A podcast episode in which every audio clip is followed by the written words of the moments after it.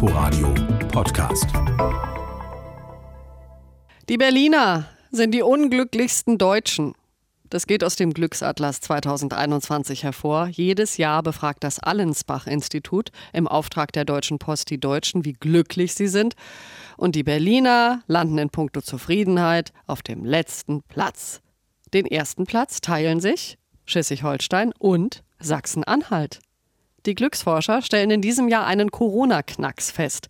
Homeoffice, Homeschooling, Angst um den Job, Lockdown, überhaupt diese ganzen Beschränkungen im Alltag haben die Zufriedenheit der Deutschen im Vergleich zu den Jahren zuvor deutlich gedrückt. Und darüber kann ich jetzt sprechen mit Tobias Esch. Er ist Arzt, Professor unter anderem für Gesundheitsforschung an der Universität Witten-Herdecke. Und in seiner Arbeit spielen Stress und Entspannung und Glücksforschung eine große Rolle. Ich grüße Sie ganz herzlich, Herr Esch. Hallo, Frau Dahl. Warum sind die Berliner so unglücklich? Also ganz kurz vorneweg, man muss fairerweise sagen, die, die einzelnen Bundesländer liegen relativ nah beieinander. Also es ist nicht ganz so deprimierend, wie es klingt. Äh, Berlin ist nicht abgehängt, aber ja, ähm, offensichtlich äh, benachteiligt und ein großer Teil ist natürlich das Corona-Thema. Die Selbstständigen, die Menschen, die um ihre Existenz wirklich auch bangen müssen, sind natürlich in Ballungsräumen besonders ähm, stark, ähm, sage ich mal, beeinträchtigt. Und dadurch zeigt sich das auch.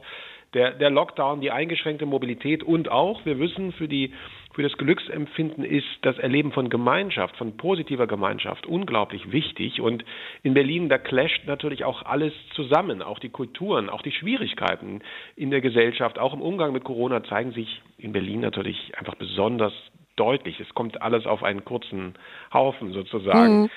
auch die Strukturschwäche, die Strukturschwäche kommt dann auch noch dazu. Ja. ja, die einzelnen, genau, die einzelnen Glücklichmacher bzw. Unglücklichmacher will ich mir gleich noch mit Ihnen genauer angucken. Die Schleswig-Holsteiner sind wieder die glücklichsten. Warum immer die im Norden? Ja, also ohne jetzt sozusagen schon die Glücksmacher einzeln durchzugehen, wir sehen, dass eine besonders äh, eine, eine Förderung sozusagen des Glücksempfindens sind besonders stabile, äh, auch soziale Beziehungen. Und auch wenn das vielleicht etwas klischeehaft klingen mag, aber es ist schon so, wenn man sich die äh, Schleswig-Holsteiner anguckt, wenn man sich die soziale Struktur anschaut, äh, Mobilität ist etwas geringer, äh, relativ feste Strukturen auch in den Arbeitsbeziehungen, in den nachbarschaftlichen und den familiären Beziehungen. Also ein großer Halt ist einfach dieses Miteinander, das wir dort sehen. Ja, Sie haben es ja schon gesagt, die größte Unzufriedenheit hat der Lockdown verursacht und die größten Glücksgefühle hat die Impfung gebracht. Das sagt auch der Studienleiter von diesem Glücksatlas. Was hat die Menschen also unzufrieden gemacht jetzt in Corona-Zeiten? Ist es die Unfreiheit oder ist es die Angst vor der Krankheit? Also sicherlich auch die Angst vor der Krankheit. Man muss fairerweise sagen, dass Deutschland insgesamt im internationalen Vergleich auch äh, vor Corona gar nicht schlecht dasteht. Da sind andere Länder deutlich mehr eingeknickt. Also irgendwie haben wir gar nicht so schlecht uns als Gesellschaft aufgestellt. Aber wenn wir jetzt auf uns schauen, warum manche besser, manche weniger, dann ist die Angst vor der Zukunft, die Angst vor dem Ungewissen etwas, das manchmal ja sogar schon als German Angst in der Literatur bezeichnet wird, was was, was uns verunsichert und das Glück deutlich einschränkt. Das Gefühl, die Dinge nicht unter Kontrolle zu haben, nicht zu wissen, was morgen oder übermorgen kommt. Das mhm. verunsichert die Menschen und das ist unter Corona natürlich besonders deutlich geworden. Geimpfte sind zufriedener als ungeimpfte. Auch das steht im Glücksatlas. Haben Sie dafür eine Erklärung? Naja, eben vor dem Hintergrund, was wir eben angeguckt haben. Mit der Impfung habe ich ein Versprechen oder zumindest eine höhere Wahrscheinlichkeit, dass für mich die Zukunft, nämlich die unmittelbare, etwas leichter, besser aussehen wird. A, weil die Wahrscheinlichkeit, dass ich erkranke oder schwer erkranke, geringer ist. Und B, das muss man jetzt leider anerkennen, dass vor den Diskussionen äh, der öffentlichen Einschränkungen klar ist, dass die Geimpften davon ausgehen können, dass sie weniger eingeschränkt werden. Beides führt zu mehr Sicherheit in Bezug auf die Zukunftserwartungen. Und Frauen sind in diesem Corona-Jahr unglücklicher als Männer. Warum sind die Frauen eher unzufrieden? Frage ja, ich einen Mann. ja, könnte man zwei Dinge äh, vermuten. Das eine ist jetzt ganz speziell auf Corona. Ich habe gesagt, Gemeinschaft und soziale Vernetzung ist quasi ein, ein besonderer Glückstreiber. Und nun ist es so, das mag klischeehaft klingen, aber es ist auch in unserer Gesellschaft so.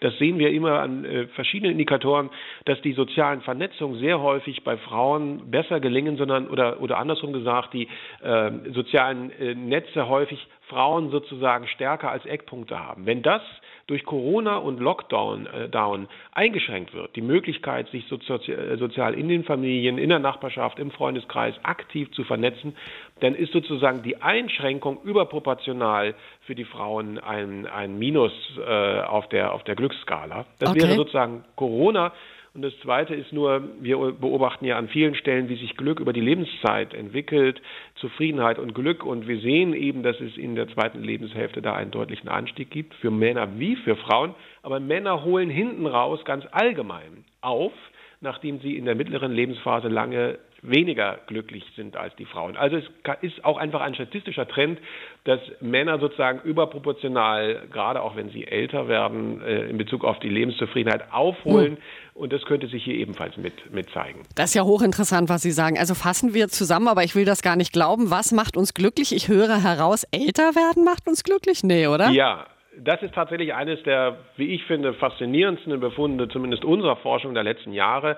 Kontraintuitiv, anders als wir das Bild vom Alter haben, sind es tatsächlich die Älteren, die die zufriedeneren und damit glücklicheren sind, und zwar deutlich mehr als die mittleren Generationen zwischen 35 und 59 und auch mehr als die Jugendlichen. Deswegen sehen wir in Bezug auf das Glück so eine Art U-Kurve. Das heißt, älter werden, Gesundheit ist wichtig, aber Gesundheit ist eben nicht alles, gerade wenn wir älter werden. Die Königsdisziplin ist sicherlich die Gemeinschaft, das Eingebettetsein und das Gefühl, etwas weitergeben zu können an auch nachfolgende Generationen. Okay, die Gemeinschaft. Und was ist mit, mit Gesundheit und Geld? Also Geld ist wichtig zur Sicherung des, der Existenz. Das wissen wir heute, ist lange beschrieben. Dafür gab es sogar mal einen Nobelpreis, dass ähm, bis zu einem gewissen Grundeinkommen in Bezug auf Deutschland wären das 5000 äh, Euro brutto, was viel ist, aber eben trotzdem, ähm, wenn man das sozusagen als Brutto nimmt für einen, einen Haushalt zum Beispiel, äh, erreichbar für viele darüber hinaus, führt mehr Geld eben nicht zu mehr Glück oder nur noch unwesentlich zu mehr Glück. Das heißt, mhm. Geld ist wichtig für die Existenzsicherung, aber nicht weiter für, für diese hohen Lebenszufriedenheiten, die wir sehen. Da kommen eben andere Faktoren hinzu. Die Gene spielen auch eine Rolle, also das Angeboren sozusagen, das darf man nicht vernachlässigen. Aber unterm Strich ist es die Frage, wie reagiere ich auf einschneidende Ereignisse und bin ich in der Lage, durch positive ähm, Gegenmaßnahmen, ähm, durch Verhalten sozusagen für mich unterm Strich zufrieden zu sein. Und das ähm, können tatsächlich Ältere besser als die Jüngeren. Also ist Glück im Prinzip auch eine Lebenseinstellung, eine Grundeinstellung. Ganz da genau. Danke Ihnen sehr fürs Gespräch, Tobias Esch.